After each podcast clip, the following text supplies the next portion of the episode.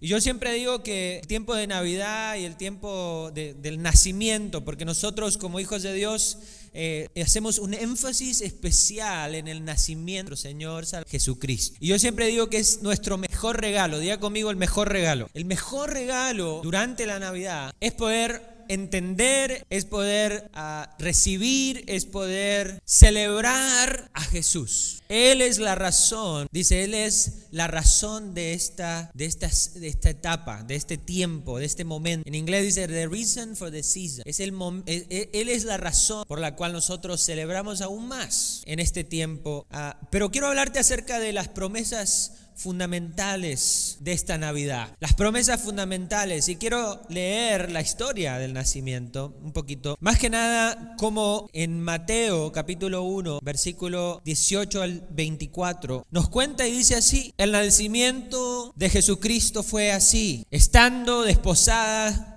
María, su madre, con José, antes de que se juntasen, se halló que había concebido del Espíritu Santo. Versículo 19 dice, José su marido, su, su marido, como era justo y no quería infamarla, quiso dejarla secretamente. Y pensando él en esto, he aquí, un ángel del Señor le apareció en sueños y le dijo, José, hijo de David, no temas recibir a María, tu mujer, porque lo que en ella es engendrado, ¿qué dice? Del Espíritu Santo es. Escuche, la importancia de que el nacimiento de Jesús no es otro nacimiento, Jesús no es otro, otro personaje más. Jesús es la promesa. Jesús es el regalo. Jesús, dice, del Espíritu Santo es. Y dará a luz un hijo. Y llamará su nombre, ¿qué? Jesús, porque Él salvará a su pueblo de sus pecados. Todo esto aconteció para que se cumpliese, y es ahí, subraya ahí, para que se cumpliese. Lo dicho por el Señor por medio del profeta cuando dijo, he aquí una virgen concebirá y dará a luz un hijo y llamará su nombre Manuel, que traducido es Dios con nosotros. Y despertando, todo esto pasó en el sueño de José, dice, despertando José del sueño hizo como el ángel del Señor le había mandado y recibió a su mujer, pero no la conoció hasta que dio a luz su hijo primogénito y le puso por nombre Jesús. imagínense esta escena. José está, escucha de, de María que está embarazada, ellos estaban comprometidos para casarse y este muchacho dice, pero ¿cómo que estás embarazada? Híjole. Y ella le dice, es Dios, es el Espíritu Santo. E, e, el, niño que tengo en mi vientre es de Dios, es el Espíritu Santo, es algo especial, es, es, es, una promesa. Es el Mesías, diga conmigo Mesías. Es el Mesías, es el, el, el esperado, el Cristo, el ungido, el regalo que habían esperado y la, y la palabra que nos da aquí, y la palabra después nos dice acerca de Manuel, nos dice, lo que, para que se cumpliese lo que había dicho el profeta cuando dijo, entonces le dice, le, cita el verso de Isaías, algo que se había escrito 700 años atrás. E, este, este niño, este bebé, este, esta, había sido esperado por 700 años, por generaciones. Imagínense lo importante que era el nacimiento de Jesús, que había sido esperado por Y en este momento se estaba cumpliendo la promesa. En este momento se estaba cumpliendo la promesa. ¿Cuántos de nosotros a veces tenemos, esperamos algo y, queremos, oramos al Señor para que se cumpla algo, para que, eh, para que Dios haga una obra, un milagro y esperamos y esperamos y algunos de repente, ¡pum!, Dios hace el milagro. Imagínense la felicidad. Ayer estuvimos escuchando unos testimonios, la semana pasada otros testimonios de cómo Dios ha sanado de cáncer, cómo Dios ha liberado a aquellos que han estado pasando cosas difíciles y, cada uno tiene sus luchas y cada uno tiene sus pruebas, pero imagínate cuando Dios contesta, cumple esa promesa y cumple ese deseo, eso que estás esperando, ese milagro. Imagínate que la alegría que hay en el corazón de las personas. Y por eso es que el nacimiento de Jesús es algo especial, es una promesa cumplida y para nosotros es una de las más grandes promesas, pero hay unas promesas de Dios en la vida y quiero compartir dos rap en esta mañana. La primera promesa está ahí metida en este, en este pasaje y está en Mateo 1:21, es la promesa de perdón y salvación. Diga conmigo, perdón y salvación. Perdón y salvación, porque la, una de, de las promesas más importantes por las cuales se esperaba este Mesías tenía que ver con el perdón y la salvación de su... Y dice, llamarás su nombre y específicamente le dice Jesús, porque él salvará a su pueblo de sus pecados. Entiende que el regalo más grande que Dios nos puede haber dado es cuando Él mismo desciende del cielo y toma forma de hombre y nace en el vientre de María y comienza a vivir. Y esa era la promesa de aquel Jesús que iba a salvar y a perdonar a sus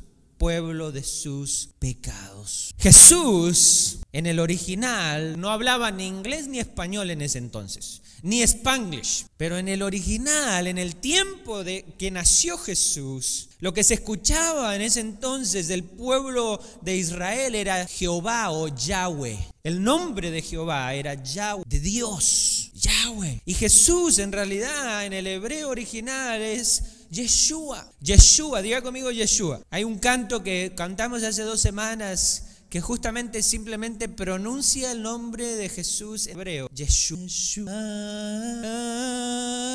Y simplemente la canción está, es un himno que habla de Jesús, de Yeshua. Y en realidad Yeshua es una combinación de ya, del, del verbo ya, que es la, la abreviación de Yahweh, el verbo ya es la abreviación de Yahweh, del, del, Dios, del Dios Padre. Y el verbo Yasha, que significa salva, libera, rescata. El nombre Jesús en realidad es, en el hebreo original es una combinación que lo que significa es Dios Padre salva, Dios Padre rescata, Dios Padre, ¿qué? Libera. Era el esperar. La esencia del Padre desciende como el Salvador y el perdonador de sus hijos. El Señor, básicamente lo que dice Jesús, que es Jesús, es el Señor es salvo. Yo pensé que iba a saltar de alegría, iba a decir, sí, Jesús, Yeshua, Yahweh, Yasha, Dios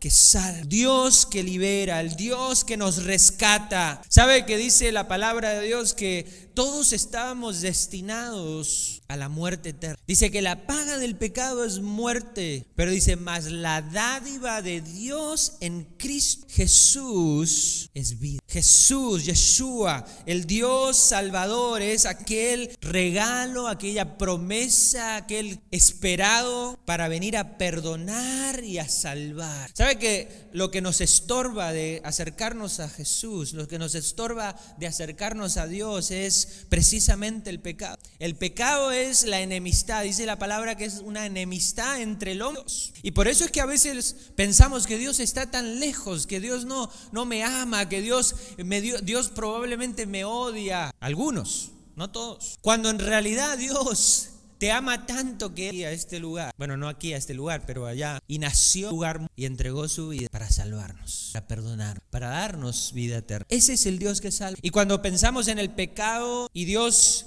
ya trató con su pueblo, ya trató con la humanidad y se dio cuenta vez tras vez cómo el hombre tiene tendencias, el ser humano tiene tendencias a hacer lo malo, excepto algunos de ustedes. Ustedes siempre hacen cosas buenas y nunca tienen malos pensamientos para nadie, ¿verdad? Nunca se les cruza a nadie así, y después vamos a la iglesia, salimos de acá y lo agarramos, o por lo menos en la mente, ¿no? Lo pensamos. Yo no digo malas palabras, pastor, pero en tu mente le dijiste todas las malas palabras a esa persona, la tienes ahí cruzada. El ser humano tiene tendencias tendencias a tener celo, ira, enojo, contienda, a ir a hacer las cosas malos, lo que llama la Biblia la, carne, la, la, carne, la lucha entre la carne y el espíritu, la lucha entre lo bueno y lo malo, la lucha entre caminar en el camino angosto que nos lleva al cielo, caminar con Jesús y caminar en el camino ancho, el camino de perdición. Pero dice que Jesús murió en la cruz para perdonar tus pecados, porque Él te ama. Él no quiere juzgarte,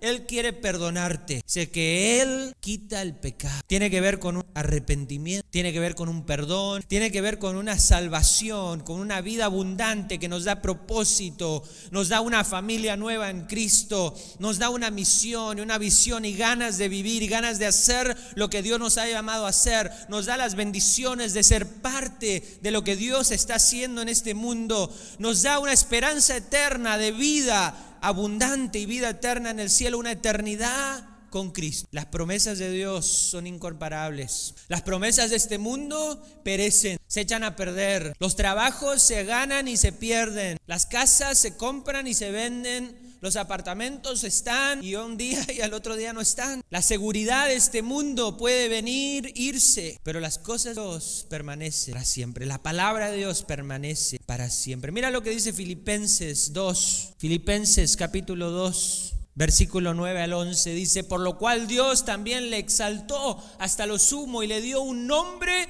que es para que en el nombre de Jesús se doble toda rodilla de los que están en el cielo y en la tierra y debajo de la tierra y toda lengua confiese que Jesucristo es el Señor para la gloria del Padre.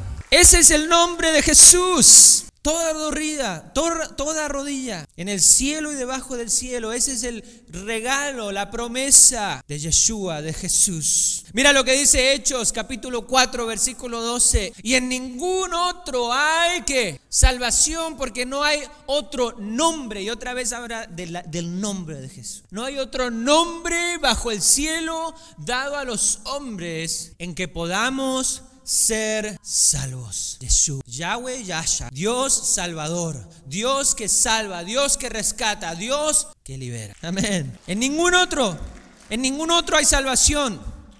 No hay otro nombre bajo el cielo dado a los hombres en que podamos ser salvos. Y mira, termino con esto acerca del nombre de Jesús. Hechos, Hechos capítulo 10, versículo 43 dice, de este dan testimonio todos los profetas, está hablando del lanzamiento, que todos los que en Él creyeren, que recibirán perdón de pecados. ¿Por qué? ¿Por qué? Hay algo especial. No es una religión lo que nosotros promovemos, no es, no es, no es algo espiritual. Claro que, que Dios es un Dios divino. Claro que el Espíritu Santo llena tu corazón. Pero sabe que hoy ahí afuera hay una espiritualidad barata, como dicen por ahí. Que puede ser espiritual, pero no estar conectado con Jesús, con lo que habla el Evangelio acerca de lo que Jesús envió, lo que Jesús mandó, lo que Jesús nos enseñó. Ahora hay toda una, una rama, aún en el mundo cristiano, que dice, yo, yo sí creo eh, en, Jesús, yo sí creo en Dios, pero pero la Biblia, ah, what? Pero es simplemente porque a veces queremos escoger qué creer. Nos llama a creer. O estamos 100% no estamos. Pero lo que sí tenemos que entender es que hay solo un una verdad y una vida. Y eso es Jesucristo. La promesa de Dios en Navidad es la promesa de perdón y salvación por su nombre, por su Hijo, por, por la obra redentora, por ese bebé que nació en Belén, del que acabamos de cantar. La segunda es una promesa de cuidado y y cercanía. Diga conmigo cuidado y cercanía. La palabra nos habla de que Jesús es nuestro buen pastor. La palabra nos habla de que Él nunca nos va a abandonar hasta, hasta lo, lo, último. Él siempre va a estar con nosotros. Pero mira lo que dice, porque nos habla de Jesús como nuestro Salvador, como el, nuestro Yeshua, como aquel que salva y perdona de pecados. Pero después cuando, cuando está teniendo el sueño, José le habla de, de, la profecía de Isaías y nos da otro nombre para Jesús. Esto es interesante, porque este nombre que nos da es un nombre que representa a un Dios que está cerca, que está cercano,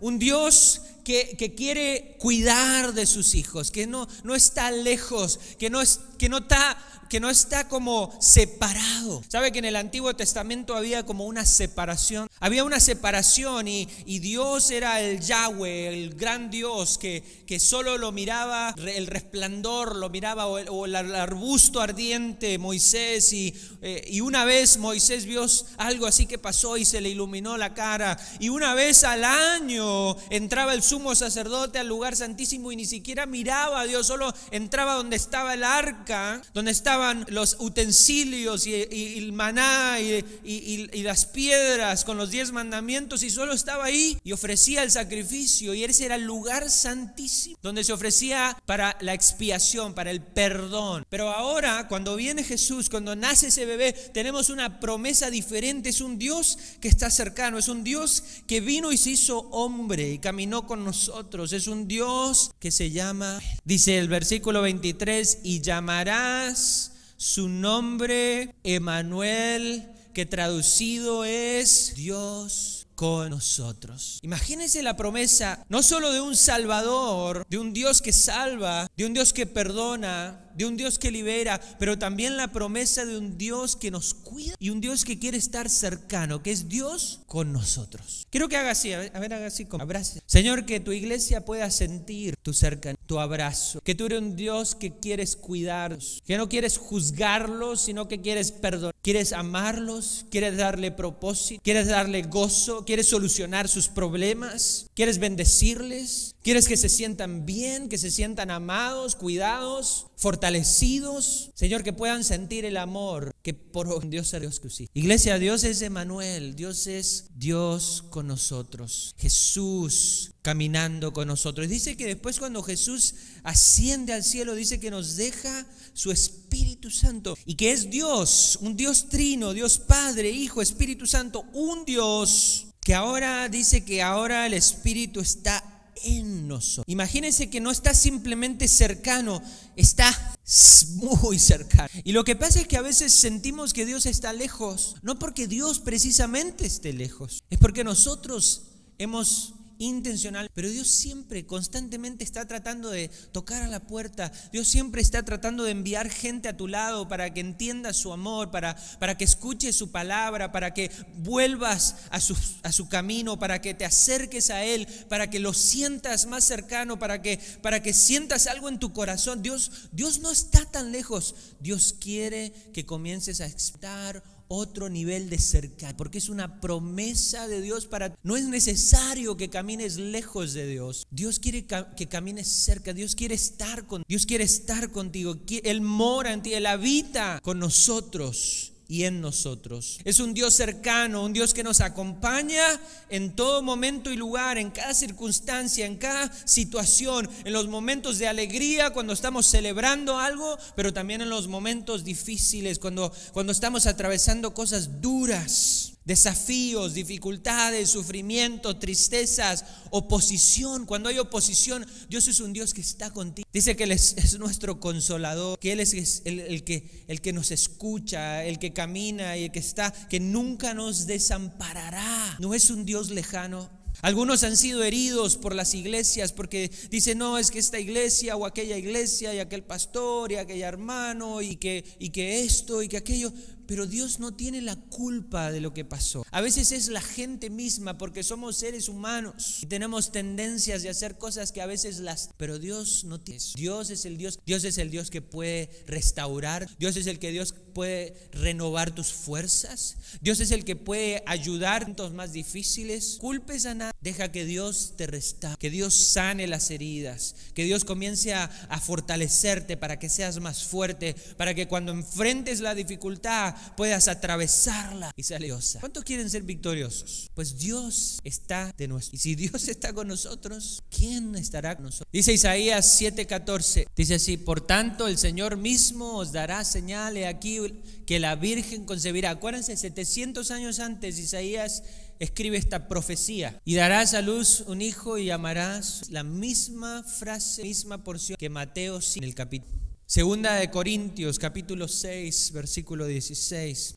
Dice así, ¿y qué acuerdo hay entre el templo de Dios y los ídolos? Porque vosotros sois el templo de Dios. ¿Sabe que tú eres el templo. Cuando nosotros llegamos a los caminos de Dios, lo que hacemos es aceptarlo, es creer. Uno de los versículos que leí más al principio acerca de la salvación es que tenemos que creer en Él. Porque dice que todos los que creyeren en Él recibirán perdón de pecados por su nombre. Esa es parte de la salvación, es creer, creer en Él, creer en su palabra, aceptar ese perdón, aceptar esa salvación, recibir esa promesa en nuestra vida. Pero lo segundo es entender que ahora, cuando nosotros decimos que sí a Dios, entonces el Espíritu Santo, Dios mismo, a través del Espíritu nos sella y comenzamos a nacer de nuevo en lo espiritual y dentro de nosotros mora, literalmente dice que mora el Espíritu Santo. No porque lo digo yo. Y ahora nos llama el templo, el templo del Dios viviente. De que Dios es un Dios vivo y como Dios dijo, habitaré y andaré entre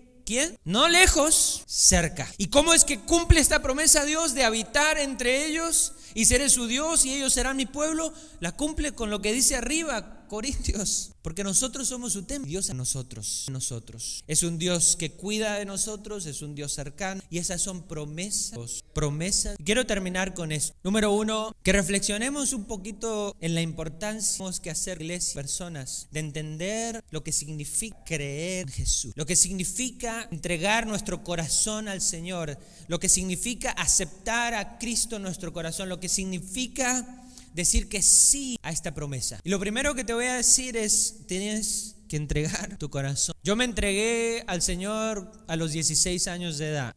Y en realidad en la iglesia he visto personas de todas las edades un día profesar o, creer en Jesús, un día decir yo, yo pensar acá. Hemos estado como pastores por ya más de 15 años, esposa, y hemos visto de todas las edades. Recuerdo en un momento había, estábamos pastoreando un lugar donde había un centro de rehabilitación y, y dejaban a los, a los que se estaban rehabilitando venir a la iglesia. Entonces todos los domingos teníamos 10, 15 del centro de rehabilitación. Algunos muy cargados, algunos habían perdido sus familias enteras, lo habían perdido todo por vicio, por, por esto, por aquello. Y solo venían los que querían, no los obligaban. Y había una ven de lugares y ellos decían, ¿quién quiere ir a la iglesia? Y los que se levantaban, se arreglaban. Comenzamos a, ver más y más. Y, el Señor, ellos comenzaban a entender lo que significaba Jesús y el perdón de Jesús y cómo Jesús les daba una nueva vida y cómo les podía restaurar y comenzar de nuevo. Se estaban rehabilitando para comenzar una vida nueva. Y Dios los estaba librando de sus cadenas, de sus adicciones, de, las cosas que los habían llevado hasta lo más bajo,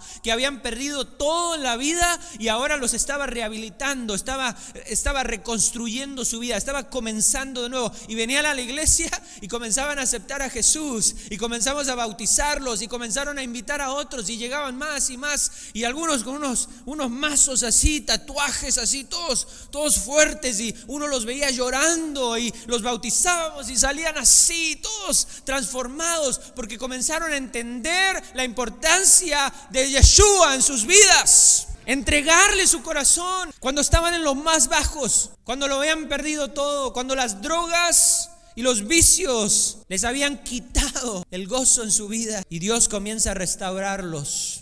Y quiero que entendamos que hay mucha gente afuera, hay muchos amigos, familiares, vecinos, hay personas en esta comunidad que necesitan entender lo que significa Yeshua, que necesitan entender lo que significa el regalo y la promesa de Jesús, nuestro Salvador, de aceptarlo, de dejar que Él perdone tus pecados, de dejar que Él sea tu Salvador, de que no hay nada que perder y todo que ganar. No hay nada que perder. Las promesas de Jesús son increíbles y no tienen un catch, como dicen por ahí. ¿Cuál es el catch? Él entregó su vida, nació en ese lugar, en ese pesebre, se hizo hombre y terminó en la cruz por nosotros. Y lo segundo es que tenemos que aprender a caminar junto a Él. Diga conmigo caminar junto a Él. Es, es, un aprendizaje. Usted sabe que para los bebés, cuando aprenden a caminar, es todo, es una, una, ciencia, ¿no? es todo un asunto. Y hasta hay una celebración y, y comienzan con unos pasitos y, y, uh, y, vaya con papá o vaya con la tía y vaya con la abuela, vaya con la mamá. Y comienzan a caminar poquitito y se caen. Tenemos que aprender a caminar con Él. Y cuando comenzamos, le aceptamos, le rendimos nuestra vida a Dios él es nuestro Salvador, perdona nuestros pecados, comienza, nacemos de nuevo y ahora entonces comenzamos a caminar paso a paso. Porque Él es Emanuel, es Dios con nosotros. Quiere llenar tu corazón, quiere darte propósito, visión, quiere que comiences a servirle, que comiences a ser parte de lo que Él tiene para tu vida, quiere consolarte, darte fortaleza, quiere estar contigo, quiere sanar ciertas heridas, quiere restaurar tu mente llenarte de su palabra y poco a poco comienzas a caminar con papá y, y comienzas a, a, dar pasos más fuertes y, y, comienzas a caminar un poquito más lejos sin caerte, pero de repente cuando comenzamos a caminar con Dios nos damos un tropezón y eso está, Dios no te juzga si tropiezas o si haces esto haces aquello mientras comienzas a caminar a Él, pero lo que Dios sí quiere es que comiences, no te alejes, que no te rindas, que sigas, porque Él es, estamos de acuerdo. ¿Por qué no se ponen de pie? Y ahí con todos sus ojos cerrados, si escuchaste esa palabra de hoy y las promesas de las que hablé, y Dios comenzó a susurrar en tu oído, a decirte cosas y comenzó tu corazón a palpitar, quiero decirte que eso no es algo raro, eso es Dios hablando a tu vida. Dios preparando tu corazón. A veces Dios nos prepara. Yo me acuerdo cuando, cuando comencé a ir a la iglesia, primero me llevaban ahí medio forzado. Recuerdo que primero andaba, escuchaba las prédicas del pastor y me caía. Así que si le caigo mal, no se preocupe. Está y me caía mal. Y yo decía, ¿y este pastor qué le pasa? ¿Me conoce? No le echo. Pero de repente cada vez que escuchaba y como me llevaban forzado, ¿no? entonces cada vez que escuchaba la palabra y cada vez que escuchaba esos mensajes sentía que algo comenzaba a pasar aquí adentro y en mi mente empezaba a tratar de tener una lucha. Recuerdo que recién habíamos llegado de Argentina y estaba frustrado porque no quería estar en este país, me quería regresar con mis amigos, estaba enojado porque me habían traído mis padres forzado y no necesariamente por eso, pero también porque idioma y no entendía y me mandaban a la escuela y no entendía nada, imagínense. Y fue un domingo, escuché un mensaje del pastor y él hizo un llamado, los que quieran aceptar a Jesucristo en sus como Señor y Salvador. Y recuerdo que dijo que que hicieran una oración, una oración de fe. Y entonces Él nos guió en una oración de fe y oré esa oración por primera vez y no era wow, pero sentía los, por fin había hecho algo especial. Aunque no entendía lo que era, recuerde, bebé, bebé en las cosas de Dios. 16 años casi, pero bebé en las cosas de Dios. Y recuerdo que sentí algo, no entendía lo que estaba pasando, pero sabía que eso lo necesitaba porque en mi corazón había mucho, mucha frustración con la situación que... Y recuerdo que después de esa oración comencé a casos Jesús.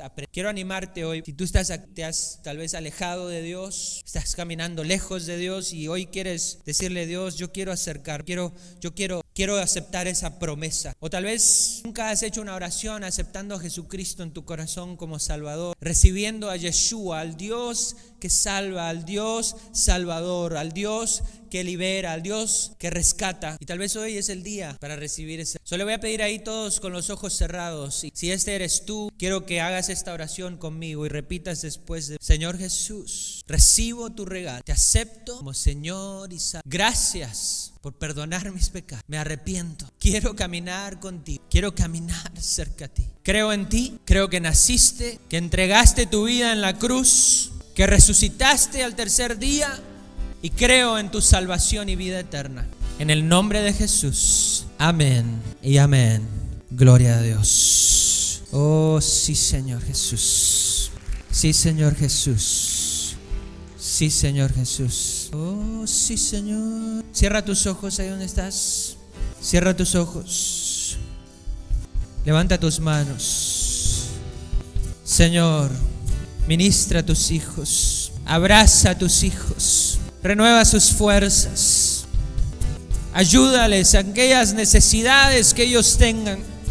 Aquellos que estén atravesando tiempos difíciles, Señor, interviene en sus vidas. Muestra, Señor, quién tú eres en sus vidas. Dales entendimiento, ciencia, sabiduría, inteligencia.